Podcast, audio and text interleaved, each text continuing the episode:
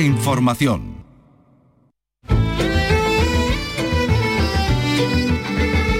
En RAI, Andalucía es cultura. Con Antonio Catón.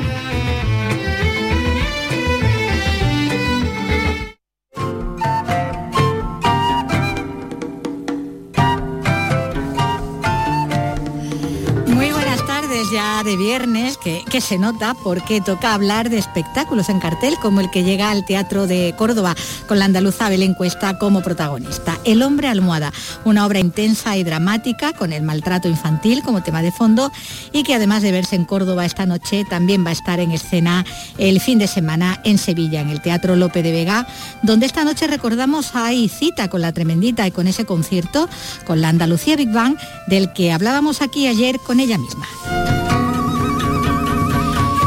También tenemos estrenos como el de Desconocidas, una serie de Canal Sur Televisión con la que la nuestra recupera los contenidos de ficción y de la que nos van a dar detalles desde Málaga, donde se ha llevado a cabo el rodaje de esta producción que protagonizan, entre otros, Ana Fernández, eh, Aníbal Soto y Juan Malara.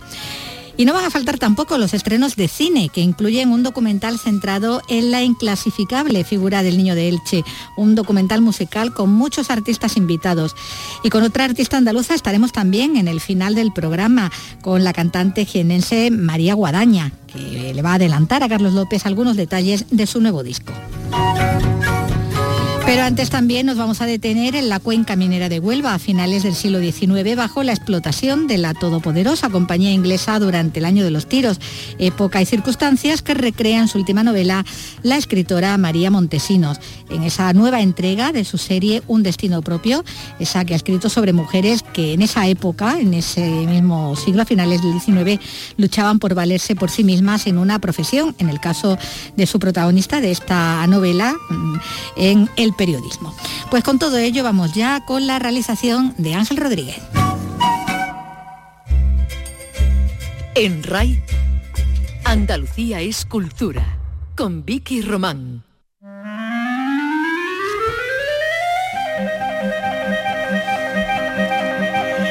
Vamos a empezar hablando de uno de esos estrenos a los que hacíamos referencia al comienzo, el de una serie desconocidas con la que Canal Sur Televisión, esta casa, recupera los contenidos de ficción.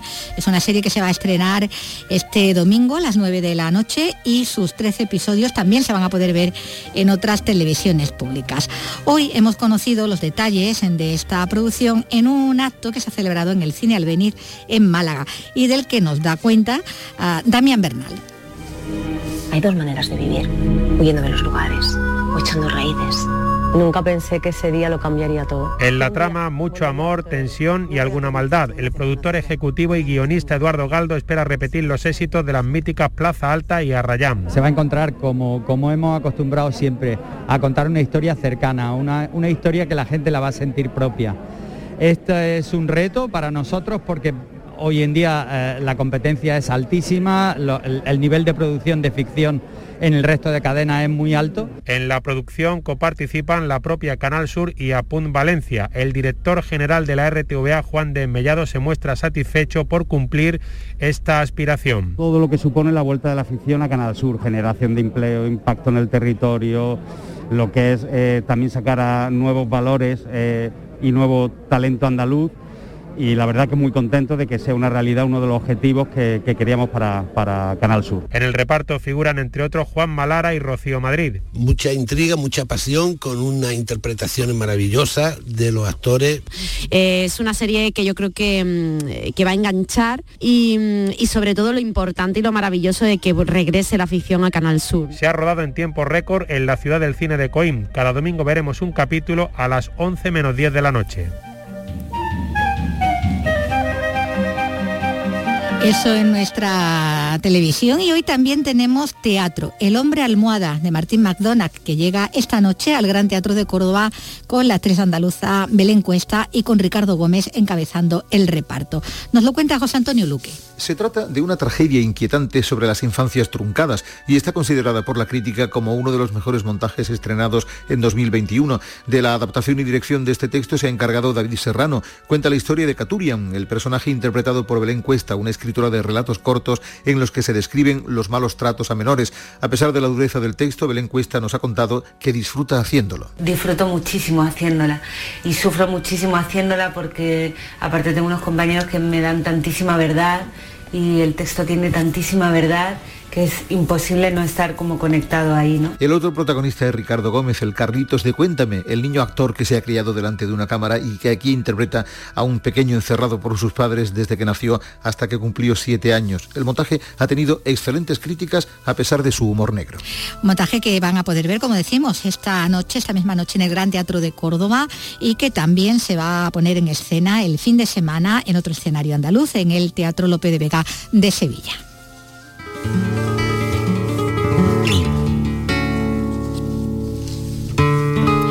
Y en Jerez, el Festival de Flamenco, que comienza en unos días, eh, ofrece hoy espectáculos previos a esta gran cita, eh, con el objetivo, por ejemplo, de, de, llegar también a los barrios, como ocurre con el ciclo Jerez Baila Hora, que esta tarde tiene una cita que nos detalla Marga Negrín. El barrio de la Granja será esta tarde a las 7 el primero de los que acogerán este montaje de María José Franco, que fue estrenado en la pasada fiesta de la bulería para dar visibilidad a las nuevas generaciones.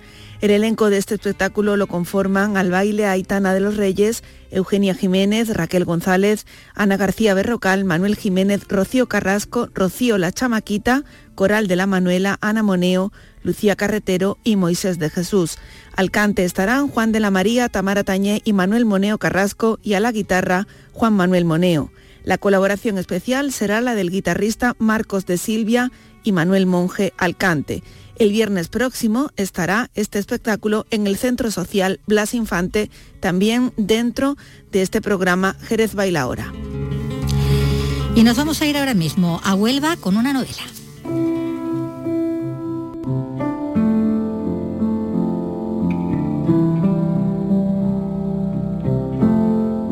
La escritora María Montesinos regresa completando su exitosa trilogía de historias centradas en mujeres en busca de un destino propio, mujeres que en el siglo XIX luchaban por desarrollar una profesión, como aquella maestra de la primera historia, así titulada Un destino propio, o esta Victoria Velarde que después de protagonizar una pasión escrita vuelve ahora en una decisión inevitable, llevando su faceta periodística hasta el corazón de la tierra, a las minas de Río Tinto. Muy buenas tardes María, bienvenida. Hola, buenas tardes, ¿qué tal? Bueno, ya nos adelantaste al hablar de la novela anterior, de, de, una pasión escrita, que la próxima se va a desarrollar aquí eh, en Andalucía. Mm. Ya nos lo, nos lo avisaste. y así tenemos de nuevo a esa misma protagonista, tres años después, encontrándose con la realidad de, de las calcinaciones y de las protestas de los mineros en, en las minas de Río Tinto, en Huelva en pleno año de los tiros, ¿no? Ese es el, digamos, el contexto, ¿no? Sí, es el momento en el que yo quería situar la historia porque me parecía muy interesante contar, poder contar esta, esto que ocurrió, ¿no? En, en aquel, en, en, lo que eran las minas de Río Tinto y luego, bueno, pues con todo lo que era eh, la colonia inglesa, la colonia británica, el papel de la empresa, los pueblos mineros, había como muchos ingredientes que también me parecían muy actuales en aquel, en, en aquel ambiente o en aquel escenario de de 1887, las manifestaciones ciudadanas eh, por, por, la salud ambiental, ¿no? Uh -huh. También, eh, y eso eh, ahora mismo podríamos traerlo perfectamente a, a, a, la España que estamos viviendo ahora, con lo cual me parecía muy interesante poder, poder aprovechar ese escenario y ese momento histórico. Bueno, ella llega, hay que decirlo, digamos, por azar, sin intención en principio, mm. porque va de paso a Madrid, es su destino en realidad, su casa. Uh, recién enviudada, porque hemos dicho que han pasado tres años de la acción de la, mm. de la anterior, eh, ha enviudado, eh, va acompañando a su suegra, va a visitar a, al cuñado, que es médico de la compañía minera. Eso tiene que ser una escala, en realidad, sí. hacia eh, el destino que ella se ha, se ha, marcado, pero vamos a ver que bueno, que le va a cambiar también pues muchas cosas, además de las perspectivas, ¿no? Claro, ella vuelve a España viuda, efectivamente, uh -huh. con un matrimonio un poco desgraciado a sus espaldas, o de decepcionante, uh -huh. por así decirlo, y efectivamente hace escala en Huelva de camino a Madrid. Y, y, ahí se encuentra un poco inmersa en este ambiente que, que, o conflicto, por así decirlo, entre dos mundos a los que ella también pertenece, porque ella ha estado viviendo en Inglaterra y en esa eh, sociedad victoriana que era Londres de, aquella época, de, cuando estaba reinando la, reina Victoria, de ahí el nombre, y eh, también por otro lado pues se siente muy española, obviamente, y entonces al llegar a Río Tinto está un poco dividida entre toda esa colonia británica en la que ella vive, porque su cuñado efectivamente es médico de del hospital y, y, luego pues los pueblos que también reivindican y que ella como con su faceta periodística le interesa mucho, ¿no? Entonces se ve un poco inmersa en, esos dos mundos por un lado y luego también entre dos amores que representarán dos hombres, uno es Philip, el, este su cuñado que antiguamente estuvo enamorado de ella y luego llegó el de Brija, que es otro personaje, efectivamente que recuperamos también otra vez. Bueno, como decimos, ella llega allí para el momento en el que está eh, tratando de empezar una nueva vida, en un momento en el que no tiene muy claro la deriva tampoco que, va a tomar. En ese momento está, digamos que un poco de, en bajona, ¿no? Ella mm, tiene que, ir recomponiéndose después de lo que le ha ocurrido eh, en los últimos tiempos y enseguida, como dice, él no se va a ver inmersa en esa realidad del lugar, en esas dos situaciones que se viven allí en paralelo, la de los residentes de la colonia inglesa, la de los mineros de la zona, de un lado la de los colonos, de otra la de los nativos, que es como llamaban las señoras inglesas por lo menos a los habitantes, ¿no? a los onubenses, los nativos. y como tal se presentan.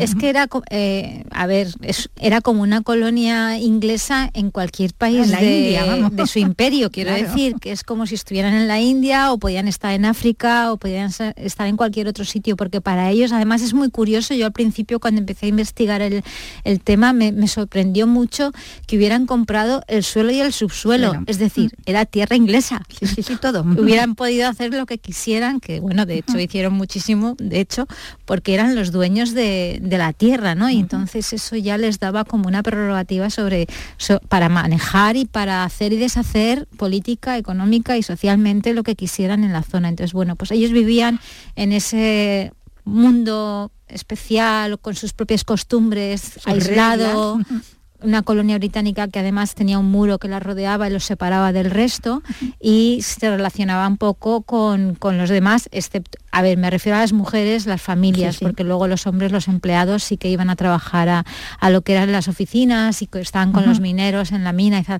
Pero las mujeres, yo me imaginaba... Marcaban la distancia, claro. Claro, las mujeres tenían muchísimo miedo. Yo me las imaginaba muy como si eran realmente estas británicas eh, victorianas, me las imaginaba muertas de miedo al ver a los hombres o a, las mujeres españolas de aquella época que, que vivían en un atraso bastante importante respecto a lo que era entonces Inglaterra y, encerradas un poco en su mundo mm, por miedo al diferente o por miedo al otro, ¿no? Queriendo cultivar rosas, ¿no? Efectivamente, como con otras costumbres muy distintas y además un poco con esa prepotencia que tienen los, los ingleses, el orgullo inglés o la arrogancia más bien, por así decirlo, ¿no?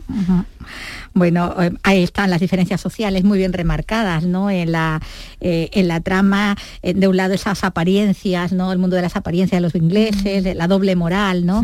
Esa idea también de no mezclarse, de no, de no crear, cuando hay bastardos, a montones bien reconocibles, ¿no? Claro, es que eso, eso era también muy propio, de, las colonias, claro. Y también de la moral victoriana, ¿no? De, de cara al público ser todos muy estrictos, muy severos, muy, muy religiosos pero luego por detrás tenían eh, bueno, pues una vida, sobre todo los hombres, eh, muy, muy ajetreada ¿eh? desde el punto de vista sexual por, lo menos. ¿no? Entonces es muy interesante. Bueno, como decimos, sobre esas, contra esas diferencias ella se va a revelar, lo ha hecho siempre, ya lo vimos en la novela anterior, mm, siendo ella, como tú decías, ¿no? de clase alta, pero con mucha conciencia social desde el principio además animada y, acrecentada, bueno, por sus contactos también, por todas esas mujeres, además, por ejemplo, que ha conocido feministas antes del feminismo, ¿no? Por ejemplo, las sufragistas, las escritoras con las que eh, trató en la, eh, en la novela anterior, y bueno, ella no puede callarse ni, quedar impasible ante la evidencia de esos daños, ¿no? Que, es lo primero que le llama ya la atención, esos daños que provocan las teleras, esa combustión al aire libre.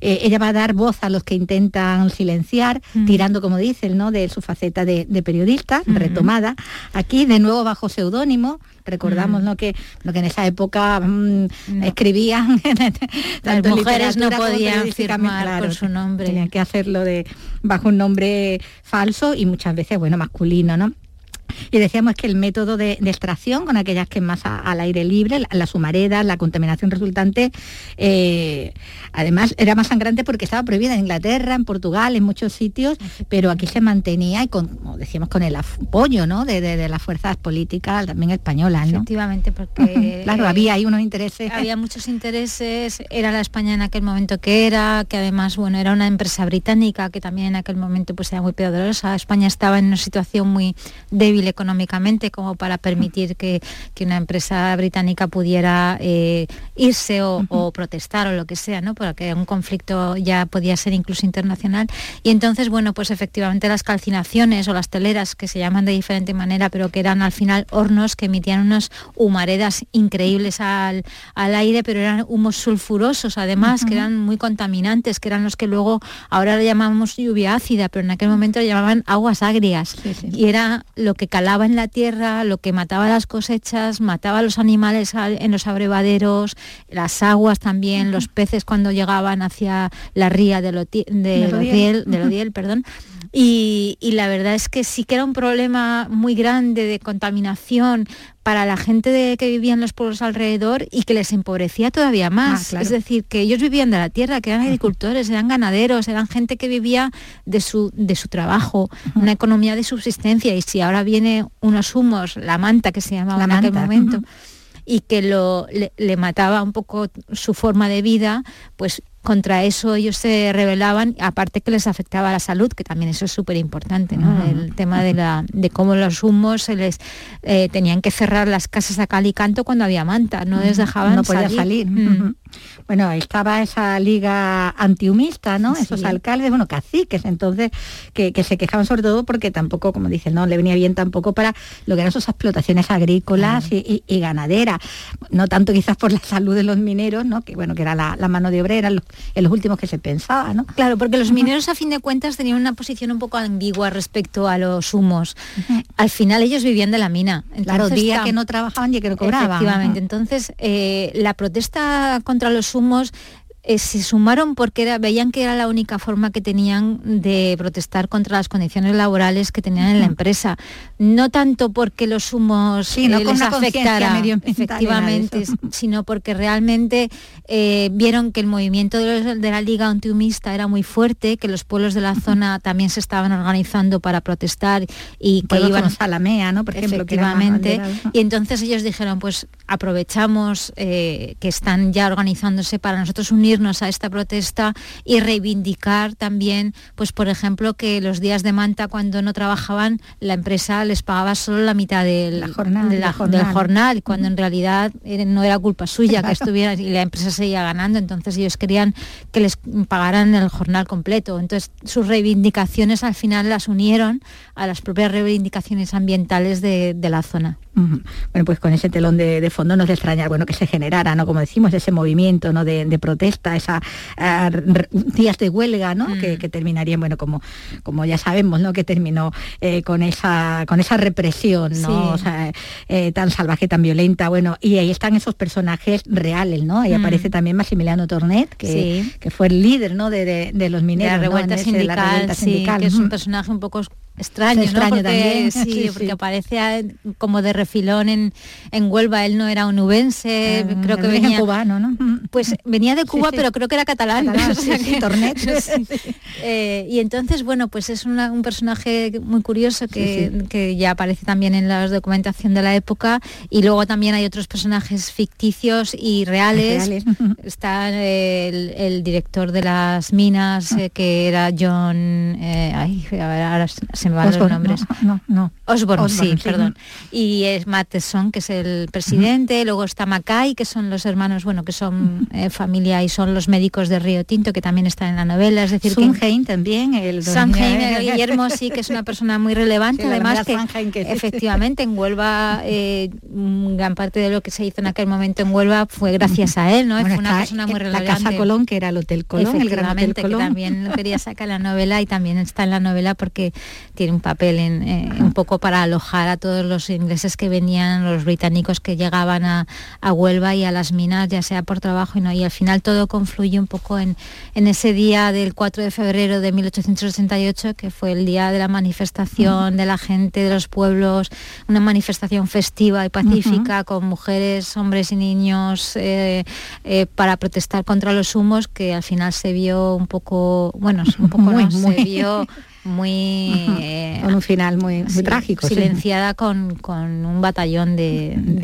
militares ¿no? entonces bueno pues termina en ese en ese punto que es eh, lo que yo quería también contar. Claro confluir ahí también. Bueno y están todos esos personajes anónimos representados bueno todos esos que va a ir conociendo Victoria que tanto se interesa por ello no por las condiciones en las que viven eh, esas enfermedades que decíamos respiratorias esos abortos espontáneos que también se producían no ah, como consecuencia bueno pues de esa insalubridad ¿no? que venía aparejada con esa contaminación y bueno y la miseria también, más allá de lo que mm. era los poblados mineros, ¿no? De toda esa gente que se quedaba sin el amparo de esa eh, todopoderosa compañía, ¿no? Y que sufrían pues los efectos colaterales, ¿no? Claro, porque, la compañía sí que les daba vivienda a, muchos de los mineros, no a todos porque era imposible, pero les daba vivienda, les daba, escuela para los escuelas, es decir que no tampoco pretendía yo demonizar del todo la compañía porque realmente sí que eh, propició que hubiera eh, cierto desarrollo en, la zona, en la, en la comarca y en Huelva, ¿no?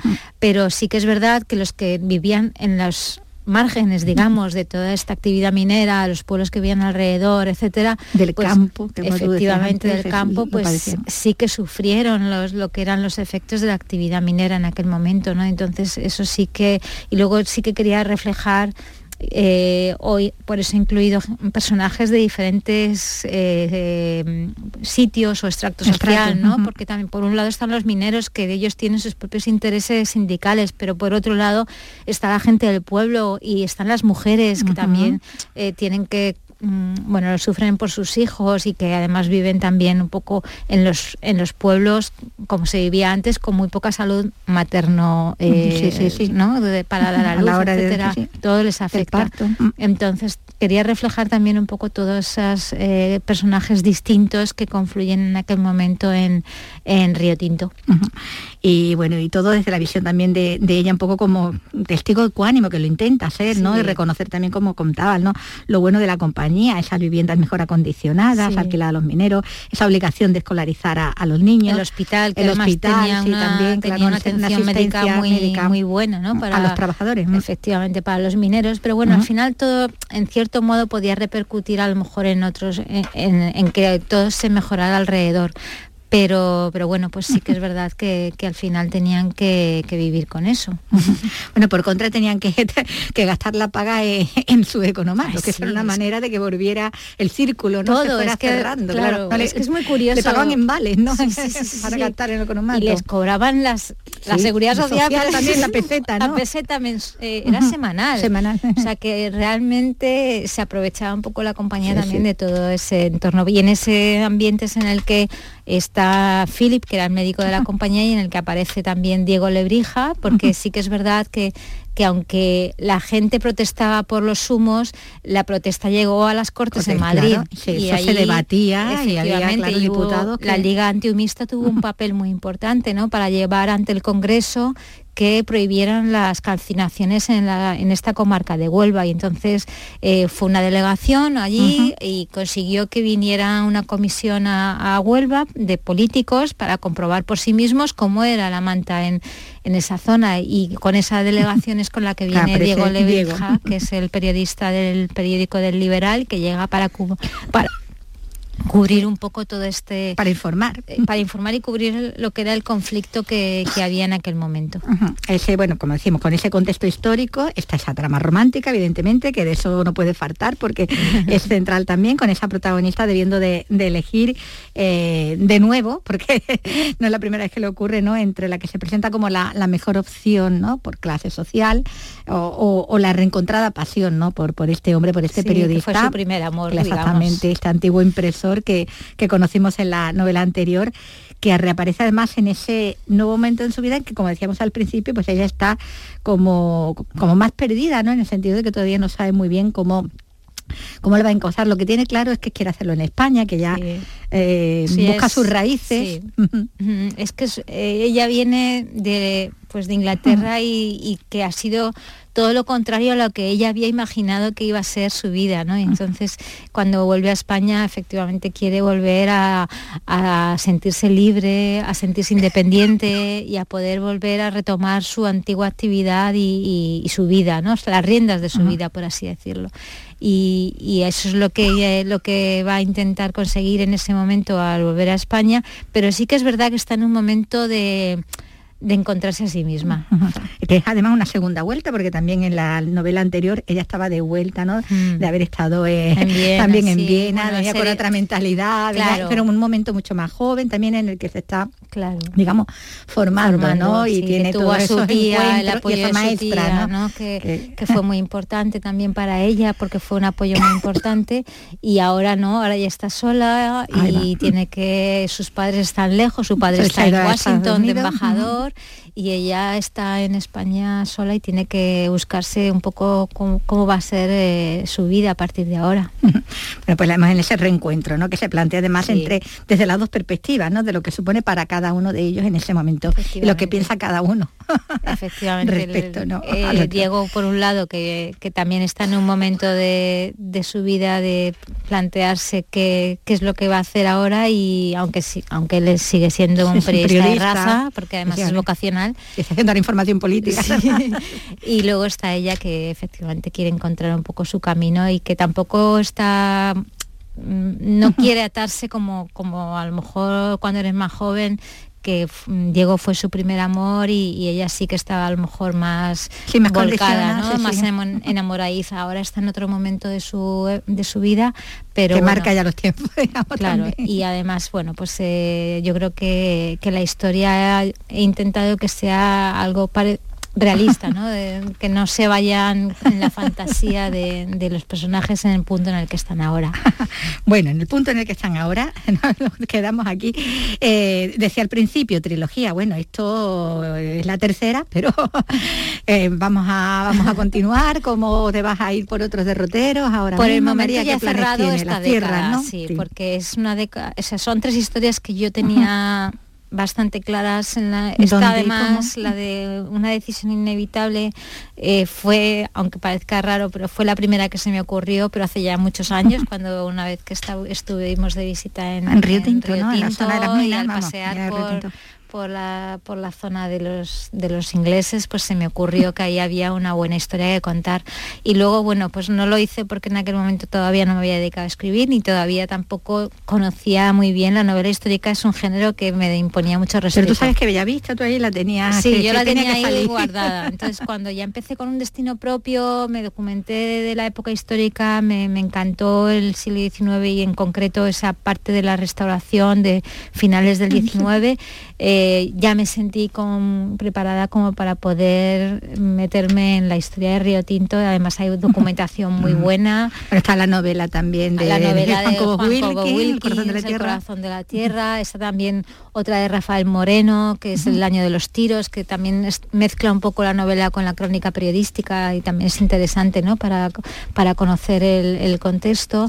Y luego, por supuesto, está la, de Concha Espina, ¿no? El libro de Concha Espina también en el cumpleaños de la reina, que es la David Avery, que fue el que archivero de la compañía Río Tinto, porque tenían un archivo de documentación enorme que él escribió este libro a partir de, ese perdón, de ese archivo. Y, como contra mm, eh, para contrarrestar un poco la visión de esa empresa, porque realmente son todos papeles de la empresa, pues está el otro libro también de, de María Jesús Ferreras, que habla también de, lo que era el capitalismo minero en aquella época, que también da o, complementa y, y matiza algunos de los aspectos que, de los que habla David Avery en el, en el libro de Nunca en el cumpleaños de la reina. Bueno, está toda esa documentación lo que decía, que también han manejado ¿no? para, para esta novela, esta nueva novela con la que ha vuelto este personaje ¿no? de, Victoria Velarde en una decisión inevitable. Pues muchísimas gracias, María. Y bueno, volveremos a encontrarnos ya con la siguiente. Ojalá, eso espero. Muchas gracias. un mucho. un abrazo. En RAI, Andalucía es cultura.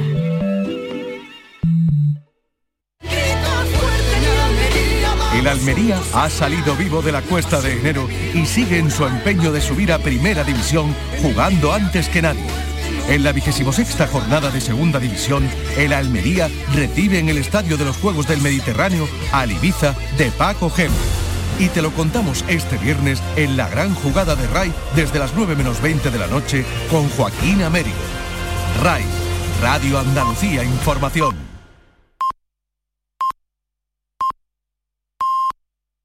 En RAI, Andalucía es cultura.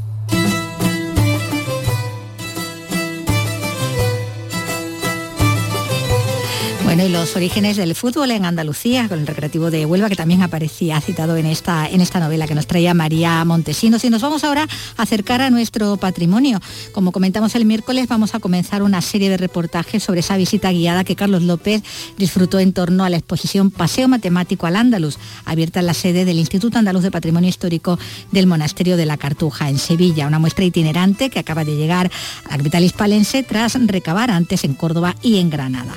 De la mano del director científico de Álvaro Martínez, profundizamos en los secretos matemáticos que esconde nuestro patrimonio andalusí más representativo de Granada, Sevilla y Córdoba. Y hoy concretamente en los de la Torre del Oro y la Giralda de la capital hispalense.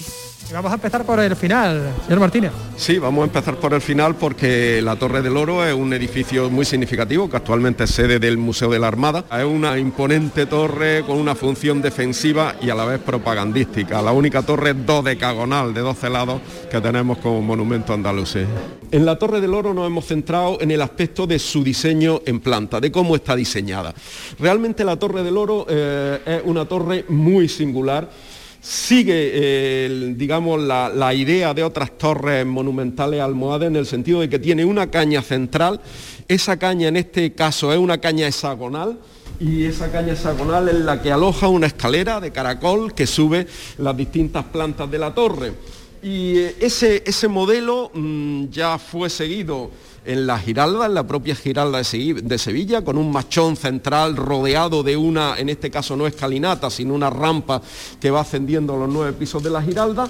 Pero el precedente más inmediato de la Torre del Oro podemos encontrarla en esta torre que está aquí dibujada en planta, que es la Torre de Espantaperro, en Badajoz.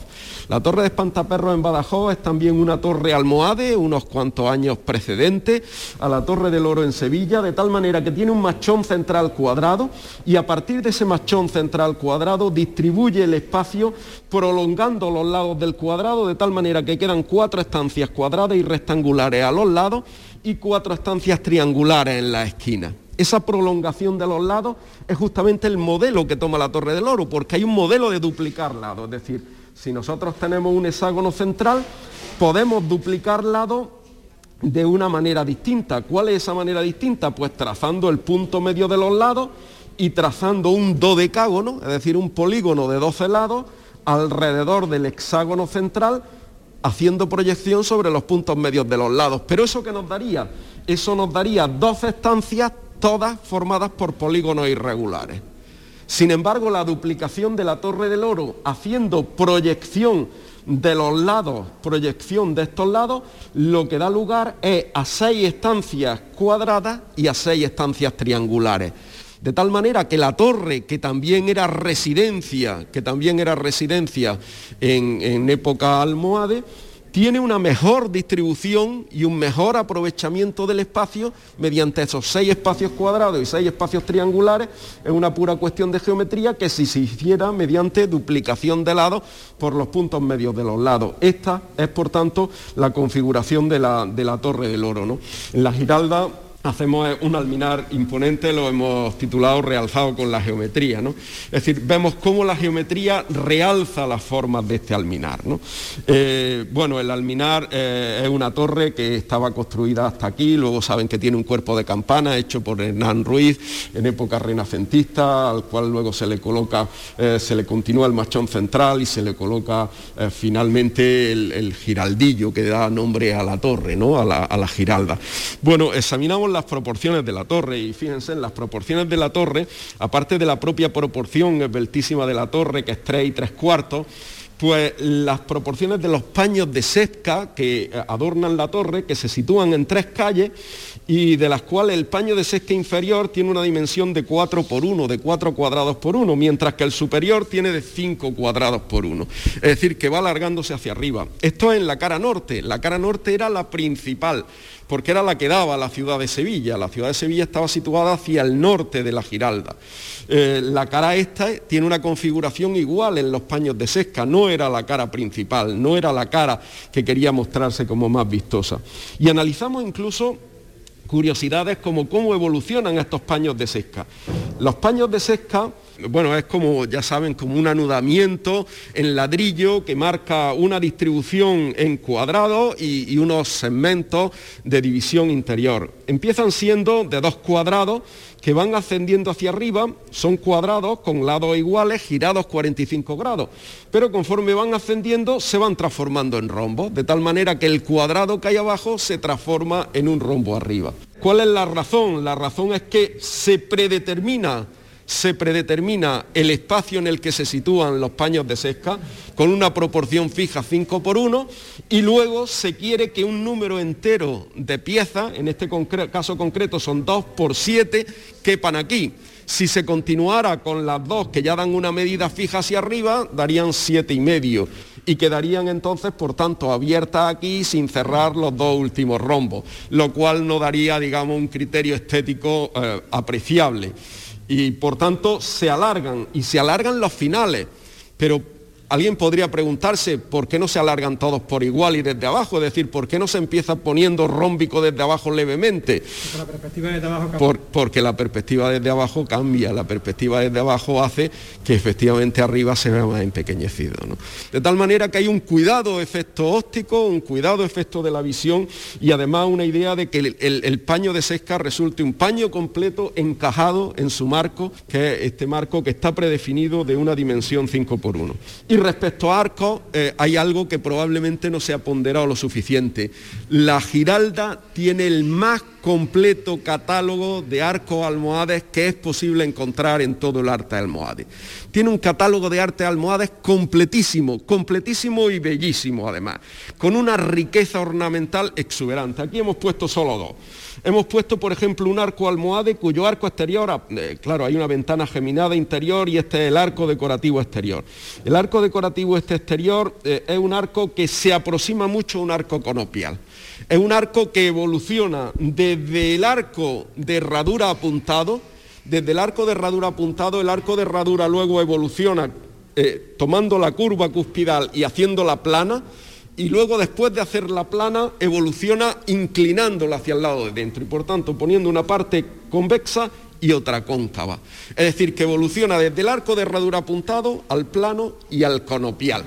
Es un arco conopial con lóbulos en la parte de la línea de arranque y en la parte cuspidal lleno de angrelado y con decoración de ataurica en la albanega, un arco conopial bellísimo, pero este mismo arco conopial está de otra forma, con otra geometría distinta en la cara este. A este otro ángulo que está formado, este otro arco, perdón, que está formado por dos triángulos insertos uno dentro de otro. Esos dos triángulos uno y otro que son semejantes, se pasa del triángulo externo al triángulo interno mediante lóbulos. Es decir, los lóbulos hacen de elementos de transición en los cambios de dirección del, triángulo, del arco. Un arco muy difícilmente observable desde abajo, pero eh, quiero decir, bueno, con, con detenimiento y con buena vista sí que pueden ustedes apuntar la vista y que se lo pueden encontrar es justamente, este es el conopial, este es la cara norte, este es el triangular es justamente el primero que aparece aquí en este segundo segmento. Este es el triangular, este es el conopial. Si se lo encuentran por la cara este ya lo verán ligeramente curvado. Es decir, que el arco ha variado, se hace una variación del arco, pasando por supuesto por los arcos que el panel no nos permitía meter, los 12 tipos de arcos distintos que hay en la Giralda, 12 o 13 tipos de arcos distintos que hay en la Giralda. Es decir, la Giralda es el mayor catálogo de arcos de todo el arte andalusí, me atrevería a decir, eh, que podemos encontrarnos y están todos en estas caras rodeando a, la propia Giralda, ¿no? Una combinación de lobulados, de arcos de herradura, de arcos de herradura apuntados y de arcos, digamos, mistilíneos, angrelados, como todos estos que estamos comentando aquí. Bueno, pues esperamos que los más versados en ciencias y matemáticas hayáis enterado, igual que, Carlos López, que, lo ha entendido todo estupendamente. Recordamos que la muestra va a permanecer en la sede del IAPH hasta el 2 de marzo.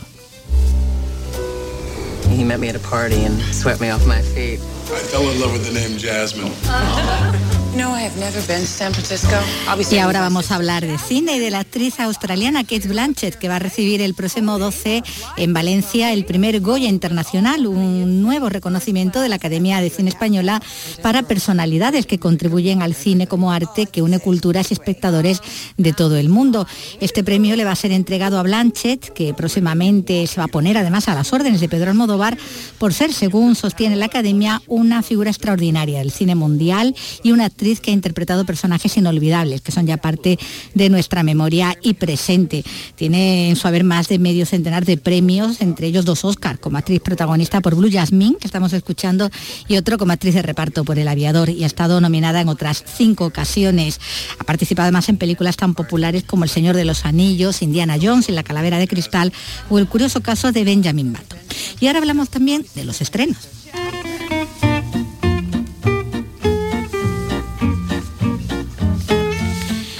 Porque una película apocalíptica, un biopic sobre una telepredicadora, una adaptación de una novela de Murakami y hasta un documental sobre el niño de Elche llegan a la cartelera andaluza. Y empezamos con la apocalíptica, porque después del meteorito de No mires arriba, ahora seguimos mirando al cielo y en concreto a la luna a punto de salirse de su órbita.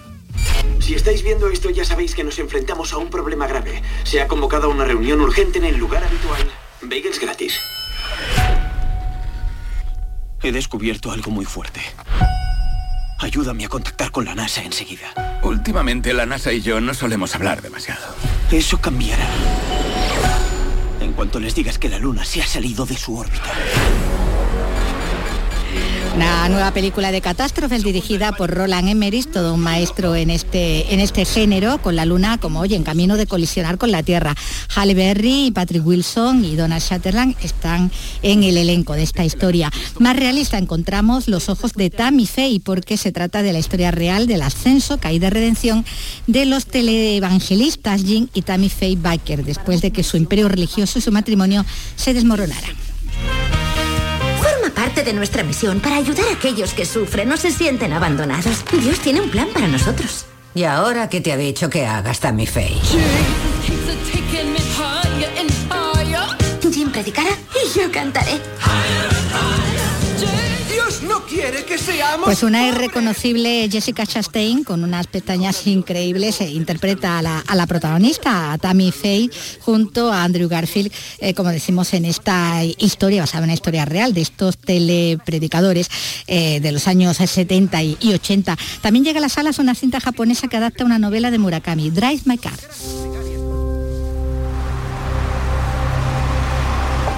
Hemos contratado un chofer para usted, tal como indican nuestras normas. ¿Cómo dice? Una road movie sobre un actor de teatro recién enviudado y su relación con la joven introvertida que le va a servir de chofer. ¿Dice eso porque soy mujer y joven?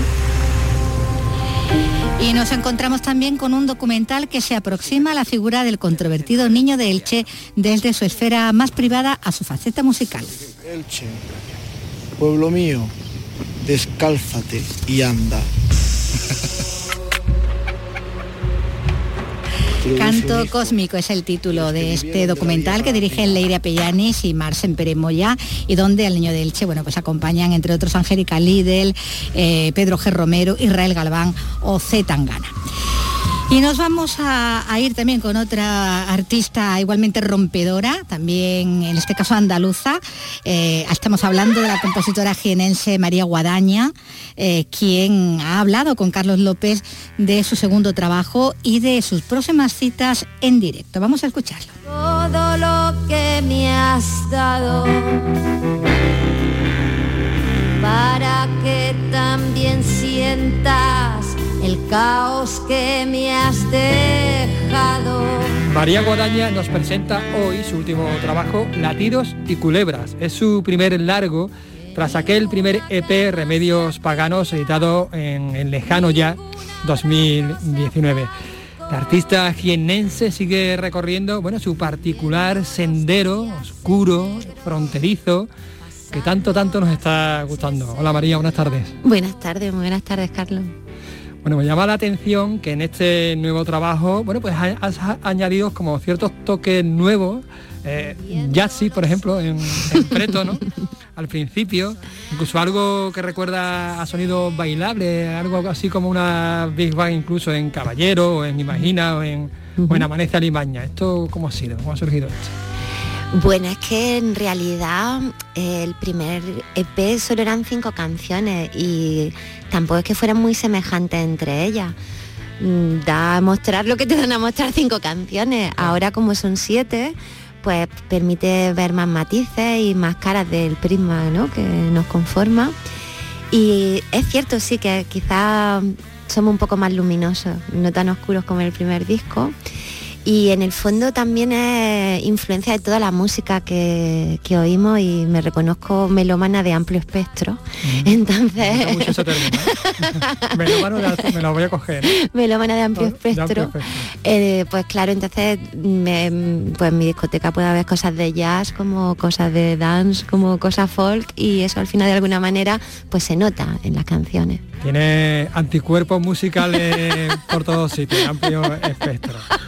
Bueno, aún así, como eres de amplio espectro, bueno, no abandona lo- los sonidos de rock oscuro y este fronterizo, eso no se abandona nunca, ¿no? Eso es como la marca de la casa. Yo qué sé, eso es como el ADN particular, ¿no? Es como como el carácter de una persona, ¿no? Una persona tiene un carácter y luego tiene días, ¿no? Y según el día, pues está más contento o menos. Y es verdad que mi carácter musical tiende hacia la oscuridad. Pero luego, pues según la canción, a veces hay más brillito, más brilli brilli, o, o un poquito aún más de oscuridad, como puede ser en Preto, ¿no? Sí. Eso en cuanto a música, pero las letras ya son otra cosa. Las letras, la muerte, el desamor y el amor, por supuesto, bueno, siguen siendo pues esto, ¿no? La piedra angular también de tu de tus temas, de tu obra, ¿no? Bueno, es que en realidad yo compongo de cosas que me suceden, de cosas que me pasan, de cosas que quiero contar. Entonces, por suerte o por desgracia, pues sobre todo es hablar de amor, de desamor y la muerte, que parece que es como algo de lo que no queremos hablar, pero creo que todo el mundo, tú, yo y todo el que nos esté oyendo, ha tenido siempre alguien cerca que ha fallecido, ¿no? Lo que pasa es que vivimos en una sociedad que habla poco del prepararse para la muerte y qué pasa después de la muerte. Por mi vida, por mi biografía, la muerte ha estado presente de seres muy cercanos y creo que es necesario tenerla presente para saborear más la vida. O sea, un poco una oscuridad que te aferra a disfrutar de cada pequeña cosa buena que te pasa porque estás vivo, porque el día que no lo estés ya sí que no te va a pasar ninguna pequeña cosa, ¿no? ¿Te consideras una artista romántica, del romanticismo, gótica? Ostras, eh, esa gente es que era muy valiosa y muy artista. No sé si tengo derecho Bueno. a considerármelo. Bueno, pues venga, si me dejas, me das licencia, pues venga, sí. bueno, sobre todo porque creo que el artista de hoy en día tiene que suplir muchas facetas, ¿no? El otro día decía, "Jo, tengo un concierto la semana que viene y llevo todo el día sin cantar, pero he hecho redes sociales, he mandado no sé cuántos correos, he estado a lo- eh, reservando la habitación del hotel, he estado viendo cómo... A veces el ser emergente, mm, por ser emer- emergente no tienes un equipo detrás que te dé soporte a toda esa parte de producción. Cuando una persona va a un concierto igual no se da cuenta de todo lo que ha habido antes, ¿no? Cuántos ensayos, cuánta... Esta una más fantástica entrevista, ¿no? Esta mañana me levanté a las 5 y cuarto de la mañana para estar ahora aquí, ¿no? Entonces, eh, a veces tienes que hacer muchas más tareas de las que solo por música te corresponderían. Interesante, interesante. Eh, la idea del eterno retorno de, de Nietzsche, tranquila, no me voy a poner tampoco muy, muy intensito, ¿eh? Está muy presente en esto que dices de, de tus letras, ¿no? Es decir, el mito de que estamos siempre condenados a, a repetir eh, lo- los mismos vicios, los mismos errores, así hasta el infinito. ¿no? Hasta que aprenda. Se salta Bueno. de círculo cuando se ha aprendido lo que se tenía que aprender de ese círculo. O sea, ¿tú crees que, que- que aprenderemos y que saltaremos del círculo que se Siempre. rompe? Hasta que, claro, lo que pasa, lo que sucede y, y yo misma, o sea, no, no vengo aquí en plan mesías ni nada, pero creo que todo el mundo hemos tropezado con la misma piedra hasta que ya o la parta o le pega una pata. Pero, ¿por qué siempre me gustan los mismos tipos de hombres? Pues porque no ha aprendido de que a él le ocurrió esto en una relación y hasta que no lo aprenda, te seguirá gustando ese tipo de hombres. ¿Por qué la gente abusa de mí? Porque igual no ha aprendido a decir que no. O sea, abusar no me refiero Sí, sí. físicamente, sino... ¿Por qué Manolito Te siempre... utiliza, ¿no? Sí, porque la gente me utiliza, bueno, porque a lo mejor no ha aprendido a decir que no y a poner límites. Entonces creo que una vez terminas de aprender algo, ya saltas como de nivel, ¿no? Cambio de pantalla. Vamos a ver el siguiente aprendizaje vital que me trae. ¿Tus canciones son un caramelo de picante o un picante con caramelo?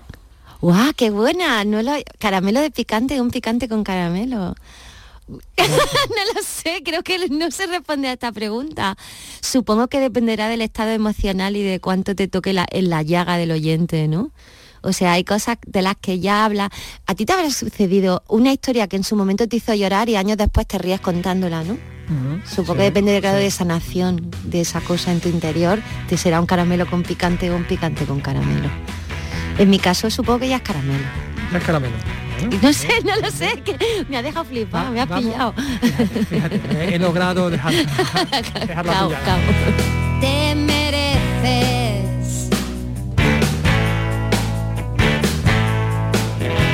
que sea cariñoso tu camello. ¿Cuánto gasta? En caprichos con tu sueldo. Por cierto, eh, hablando de caramelo, enhorabuena por el premio que te han dado en tu tierra. Sí, sí, sí, sí. Mujer inspiradora, Mujer ¿qué, te qué te parece? fíjate. Buah, yo súper sorprendida, yo es que no me lo esperaba, de repente me sonó el teléfono, eh, María Guadaña, sí, mira que te vamos a dar un premio, Eh, pero ¿qué me estás diciendo? Bueno, supongo que lo de inspiradora, pues por todavía tener ilusión por cumplir un sueño, a pesar de que ya hayamos pasado los 30 y los 40, ¿no? Nunca es tarde para reempezar algo, o para empezar algo que te gusta. Me gusta mucho eso. La primera idea de la vida es, es vivir. Eh, desde tu primer trabajo, desde aquel EP lejano en el 2019 hasta ahora, pues Sí. ha pasado una pandemia de por medio. Ver, te voy a hacer una pregunta porque soy muy original. Venga. ¿Cómo te ha influenciado este rollo del COVID? yo que sé, yo he llorado mucho. es que tú piensas que mi profesión fuera de, de la música es que soy productora musical, me dedico a la parte técnica de conciertos y festivales y cosas, entonces me quedé sin trabajo y yo llevaba trabajando desde que tenía 18 años. Entonces no es normal verte sin trabajar, sin capacidad. Entonces quizá el estado anímico no era el mejor para ponerse a componer. Me ha servido para enfrentarme a fantasmas, para pensar más, para relajarme, quizás, ¿no? Llevaba muchos años corriendo. Quizás lo que más me ha costado ha sido el, parar. el- y además yo pasé la pandemia sola con mi perro, ¿no? Que hay gente que a lo mejor vive en familia para bien o para mal, ¿no? hay parejas que le ha venido muy bien y hay parejas que le ha venido fatal. Regular. En mi caso ha sido muchas, muchas horas sola y hacía mm, infinito que no me sucedía. Entonces ha sido como una pequeña, ¿cómo se llama esto que hacen? Neuro, ¿cómo es? Eh, como un poco de sesión psicológica, de psicología, pero... De terapia, De ¿no? terapia, gracias, Carlos. Ha sido terapia obligada, mi perro y yo, sí. No, no he, he escrito mucho, he escrito mucho, pero todavía no, no me veía bien para musicar esa- esas letras porque pensaba que iban a tener un tono un poco irreal, porque la situación era como tan atípica que creo que serían canciones que a la larga no, no llevarían bien el paso del tiempo. He escrito mucho, eso sí. Y están ahí. Están ahí. Bueno, nunca se sabe. No, no, y además algunas de ellas sé que son carne del tercer disco, pero como estoy ahora con el segundo, quiero darle mimo a las del segundo. Antes Claro que sí, vamos a darle todo el mismo que podamos a- al segundo. Por cierto, que has editado en Happy Place Sí, Records, que es sí, un sí. sello sevillano que bueno cuida muchísimo todas la- las ediciones. Tam- también eso ayuda ¿no? a, la, a la personalidad de- del disco, ¿no? de tu disco. Mira, yo cuando empecé con esto de la música eh, tenía como diferentes sueños que cumplir, ¿no? O sea, como si esto me sucediera sería maravilloso. Y para mí uno de esos sueños era poder sacar el disco con Happy Place, porque siempre he sido súper fan de su catálogo, súper fan de Pájaro, de Miraflores, de los saxos del Averno. Entonces para mí era como, si puedes soñar, ¿con quién te gustaría sacarlo? No pensaba en Warner o Sony, pensaba en Happy Play y se lo presenté y a ellos les pareció que era una música que entraba dentro de su rango y para mí un orgullo, la verdad. Es que tiene todo el rollo de, Happy Place, también lo digo. ¿eh? Eh, centrándonos en los conciertos, lo que viene, porque ahora inicias gira, te vas a Madrid, luego a Barcelona, luego por fin aquí a Andalucía, primero, primero Sevilla, ¿no? Supongo que tendrás también más, fechas a, posteriori. Pero te quería preguntar, no te voy a preguntar por fechas todavía, si no me las quieres decir. Yo, yo, yo te las quiero decir, claro que me las quieres decir? Bueno, me las dices, pero primero te quería preguntar. ¿Cómo cambia la María Guadaña del disco? Que ya, insisto, tiene sonoridades nuevas, a mí me, llama mucho la atención, a la María Guadaña del directo, de, vernos las caras y, mirarnos. Pues creo que la respuesta es intensidad y visceralidad.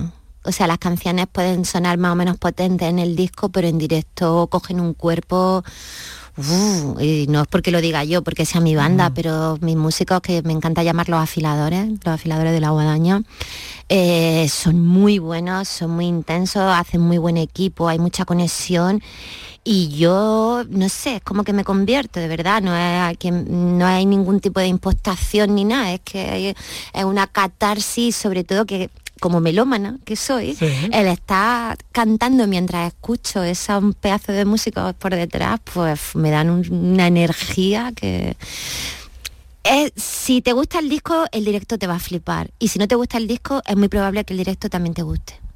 Bueno, yo estoy seguro de que el directo me va a gustar, sea como sea. Vamos a hablar de fecha, hablando de directo. Venga. Te vas a Madrid lo primero, ¿no? Sí, bueno, presentamos el 10 de febrero en Siroco, que es la semanita que viene. Eh, a la siguiente semana estamos el 17 en Valencia, en la sala 16 toneladas, y el 18 en Barcelona, en la sala Sidecar, que para mí, por ejemplo, otro regalo, ¿no? Poder tocar, fíjate que tres salas te he dicho, ¿no? Como mítica. como mítica, emblemática. Y eso que dices, mira, el día que me muera estará ahí, ¿no? Yo toqué en la Siroco. y luego el 31 de marzo tengo el super placer de volver a la sala X de Sevilla, que ya toqué. De hecho, fue mi último concierto antes de la pandemia.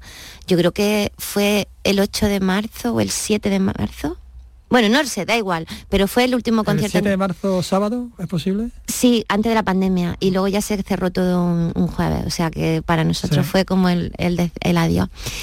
Mm, y, luego tengo cosas en Andalucía, lo que sucede que estoy esperando que algún promotor más, a ver si alguien llama a la puerta, porque si no todo es a taquilla, que el que no entienda el concepto de taquilla es como una ruleta rusa, tú eres músico, alquilas una sala y gana o pierde en función del público que asiste. Entonces, em, ahora mismo soy una kamikaze con ilusión y, entonces a ver si algún promotor llama y tenemos que jugar menos al riesgo y más solo al disfrute.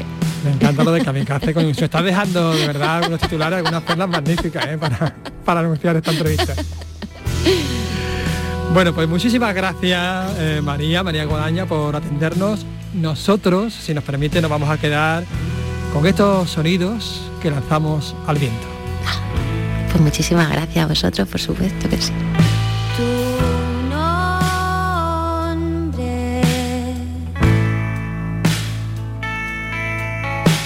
viento.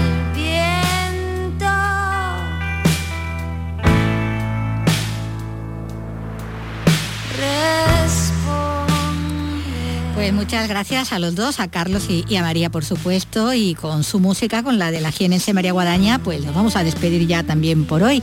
Hasta el próximo lunes, esperando que paséis un feliz y provechoso fin de semana.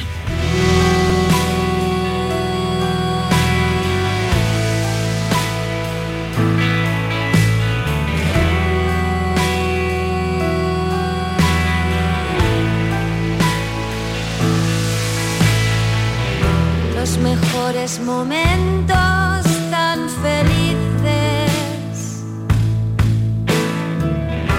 Son los más duros, te recordas.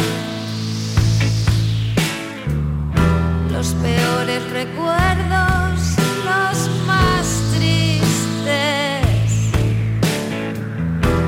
Instantes hermosos que